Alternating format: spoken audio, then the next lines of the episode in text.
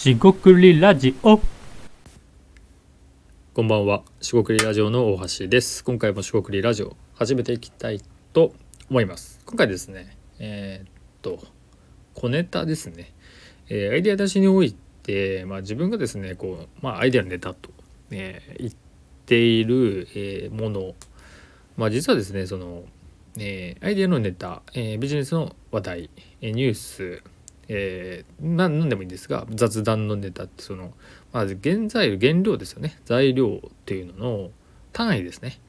えーこれが、えー実は小さいものの方がいい、えーそんなことを思いまして、えー少しそのあたり、えーっと共有していきたいと思います、えー今回もどうぞよろしくお願いいたします。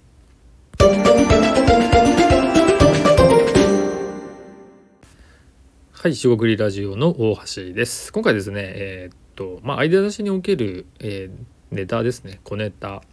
その特にですね、えーっと、まあ、僕が言っている、えアイデアのネタ、え何かを考える、え新しい工夫、取り組み、まあ、アイデアと言ってるんですが、そういうものに対して、まあ、原材料、原料、材料がいりますよね、と。で、これですね、簡単におさらいすると、アイデアというのは、えーまあ、既存と既存ですね。既存と既存、えーその組み合わせに過ぎない。過ぎないというかですと、えーつまり材料がいります、えリスナーのあなたであれば自身の経験、えまあ、仕事、えプライベート、まあ、趣味、え気づいたこと、え今考えていること、えー感情的な、えーお腹空いたとか疲れたなとかでも何でもいいんですが何かしらですね、えーそれが、え組み合わさって、えアイデアになりますと。でそこは、え原理原則として押さえておくとしてじゃあですねそのネタですよね、え既存の何かって言ってるのは、え何ですかと。えーとまあ、答えではないんですが、まあ、僕が考えるにおいてはそれはネタとネタですよねと。もしくはネタに、反応して感じた解釈みたいなものでいいかなと思います。例えばどういうことを言ってるかっていうとあのまあ、僕がラジオとかで話している、まあ、これが一つの、まあ、いくつものネタが入っていることはあるんですが一つのこの放送配信か、えーが1ネタとするじゃないですか。そのネタについてトピックみたいな単位でいいんですがこのネタっていうものに対してどう感じていただくか、えーそれで解釈した時に、えーアイディアが出る出ない、まあ、アイデアって言わなくても何か感じる感じないっていうところで、えーまさにですね、えーアイディア。になっているんじゃないかなと、え思ったりします。え当然ですが全てのネタ、え話題が、えー、ていうんですか、えーと、絶対アイデアが出せるとか、えそういうことでは保証はしないんですが、えそういうネタをですねアイデアネタとか、えー小ネタみたいなことで、えー提供していると、まあ、提供していくみたいな感じで、まあ、やっているわけですと。で今回ですね、えー、とネタとか小ネタとか言っている話は、まあ、若干ベタより、えー、とこちらのですね、えー、と客観視に近いんで、えー何言ってるかってことを説明していくんですがまあ簡単に言えばですね僕自身がこういうアイデアネタでもねって言ってるのはなんか大きすぎないかって話ですね。要は、えー密度が濃かったりえっ、とあのなんかなんていうんですかえっ、とバターじゃないけど濃い濃いのでもうちょっと薄くしないと摂取しづらいよって。まあ油とか一気に取るとお腹壊しますよね。みたいな話で少量取る。もしくは、えー何かと合わせて食べて、えー全体として薄くすると、えーまあ、要は適切な量にしませんかという話なんですよね。塩梅ってことですね。でそこで言葉としてですね一つ小ネタですね。小さいネタ、まあ、カタカナの小ネタでもいいんですがそういう小さいネタにして、えーまあ、咀嚼というとちょっと違うんですが分解したり消化しやすいように、えー提供する、えーそういうのが必要なんじゃないのかなってことをふっと思いました。これは結構いい気づきかなと自分でも思ってまして、まあ、自分で言うえー、と何て言いますかねこうズレがあるわけですね。僕自身がネタだよねっていうところが実は、えーリスナーの人ここではリスナーのあなたになるんですが、えー相手によってはですねちょっと大きいと。だから説明がいる解解説がいるわけですよ。具体化したりとか。もしくは違う比喩と説明して相手の、えー、となんだろう日常で理解できるような言葉に落とし込んでいく。これはプロトコルとかチューニングみたいにプロトコルがいいですよね。あの通信というかコミュニケーションにおいて、まあ、共通言語とかもしくは、えー、共通体験みたいなものがある程度そこで見出したりできないとなかなかわからないじゃないですかってことでそこを調整してまさにラジオではないんですがチューニングですね、えー、周波数を合わせるように、えー、と伝わる言葉に変えていくという作業が、まあ、コミュニケーションにおいて必要なわけですがそれがですね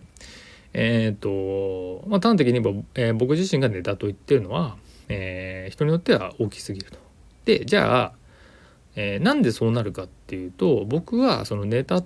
ていうところじゃないと、えー、届かないのかなと思ってたわけですよ。で実際に分かんないですよ仮説なんで。でじゃなくてじゃあネタじゃなくてもっと分解した小ネタであれば、えー、もうちょっと紹介しやすい届きやすいのかなっていう気づきが一つあります。でもう一方はあのその自分のネタって言っているものがどういうふうに届くのかが、まあ、分かってなかったりすると,、えーとま、真逆ですよねネタを中ネタ大ネタみたいにしてって、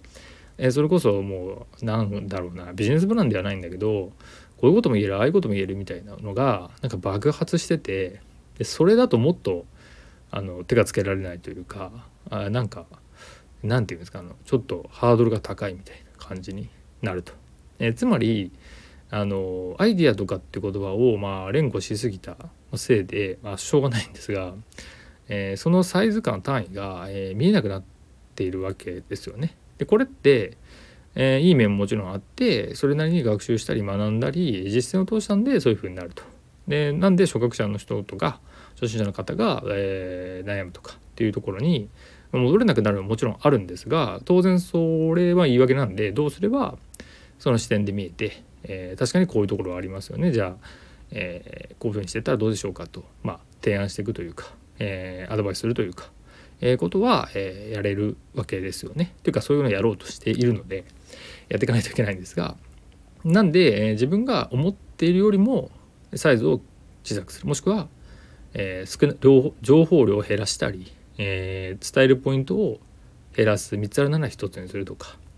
そういうことがですね非常に重要じゃないかなと思いましてこれをですねアイデア出しの話だけじゃ当然なく、えー、何でもいいわけですよね。なんか習い習い事でもいいし教える仕事をする人とか、えー、普通に仕事の中で何かを伝える時でもあの情報量が多ければ、えー、こちらを当然知っているんだけど相手はわからないっていうその情報の非対称性ってことですね。要は相手とこちらが知っている情報がこちらが少ないこともあるし相手が多いこともあるしこちらが多いこともあれば相手が少ないこともある同一っていうのはほぼないっていう前提で話すのでその辺りで、えー、どうすると、えー、バランスが取れたり、えー、適切に伝わるかっていうことですね、えいう話になっていくかなと、え思います。なんであのネタが重いっていうことで軽くする別に重いとか言われたわけじゃないんですが軽くしてみると。で軽くした分でちょうどいいんじゃないかっていう話になります。でこの話なんでそんな話をしてるかっていうと、まあ、ある記事ですね運動習慣これリンク貼っておきますが運動習慣において、えー、何か、まあ、筋トレでもいいし何かやろうとしたら続かないっていうのがよくある話、まあ、今年もですね、えー、新年でなんか目標立て立てた方がいらっしゃると思うんですがそれもですね目標の設定においては運動しようって言っても、えー、その何て言うんだろう、え外をランニングするとかねえー、散歩するとか早歩きするとか何でもいいんですがそういうことをしないと運動をしていないと思ってしまうわけです多くの人が。ただこれって、えー、記事にありますが続かないよねって話なんですよ。つまり運動っていう定義が、えー、高すぎるってことなんです。つまりこれが話を戻すと、えネタが小ネタではなく重いネタだっていう話と一緒でえー、基準が高すぎるってことですよね。で記事を読んでいただくと分かるんですがそのことスクワット1回やるだけで良いとか少しなんだろうな、えー、体を動かしたで OK なんですよね。でそれでまさに自分に OK を出していく、えー、それで動いたことで OK っていうふうにしていくことであ自分は運動してるよねっていうふうに、まあ、ごまかすわけじゃないんですがあの運動をしていないというわけじゃなくて運動しているっていうふうになるんで少しずつですね運動って運動でなくてもいいんですが習慣って面白いものでやっていくとですね、えー、1分2分いや30秒1回とか何でもいいんですけど5秒でもいいんですけどやるだけでまた次やりたくなるっていうそのあの法則というか、えー、感性というんですかねやるやる気ってやれば起きるみたいなのがありましてあと無理せずですが、えー、やると、えー、気持ちよくなっていくのでそれを活用しようよってことですよね。えー、で話を戻しましょう。で、えー、小ネタっていうところを行くと、えー、僕自身のアウトプットを、まあ、小ネタ化するっていうと、まあ、やや断片的になったりするかもしれませんがその断片でいいんじゃないかなっていうふうに、えー、少し思ったりしました。でないと、えー、というかあの断片って僕が言ってるのも、えー、とそのアイデア出しとか何か学びたいっていう人においてその今の運動の、えー、スクワット1回でいいよってスクワットじゃなくてもそのやろうとするところでもいいよぐらいでですねそういうふうに自分で OK を出せないと結局その習慣だったり何か物事を続けていくってことが、まあ、ものすごくハードルが高くてあのチャレンジのところでちょっと踏ん張りすぎて力尽きてしまうとか毎日そんなことしなきゃいけないのかってことで嫌になっちゃうんですよね。で感情的に嫌になったり苦手だなとかやりたくないなはもうそこでもう済むというか終わりでそうならないように、えー、いい感じで自分をこうコントロールするっていうんですかね。マネジメントというか、ま、メンテナンスする、ま、必要があると。でそれがすごく交渉で難しいことでもなくじゃあ一回やりましょうとか、えー、アイデアだったらアイデア出しをしようっていう話じゃなくて、えー、なんか改善したり改善するって何かありますとか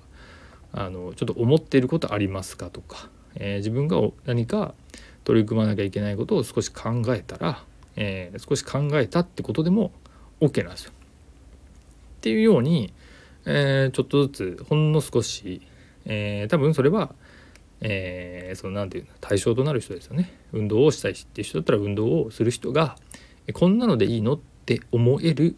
以下のレベルとかもしくはこんなのでいいなって思えるようなことをやることがポイントかなと思います。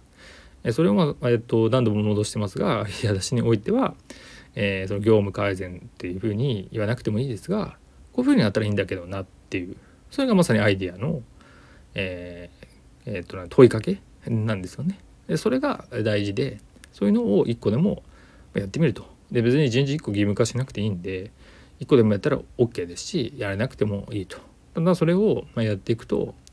あの学びになっていくんで、え、有効かなという話となります。えー、今回ですね、えー、っと続けるためにはっていう話では、えー、あるんですが、えアイデアっていうもののネタを、まあ、小ネタにしたり分解してそれを、えこんなんでいいかなというのをやってみるといいんじゃないかという話になります。以上となります。四国ラジオ大橋でした。ここまでお聴きいただきましてありがとうございました。以上失礼いたします。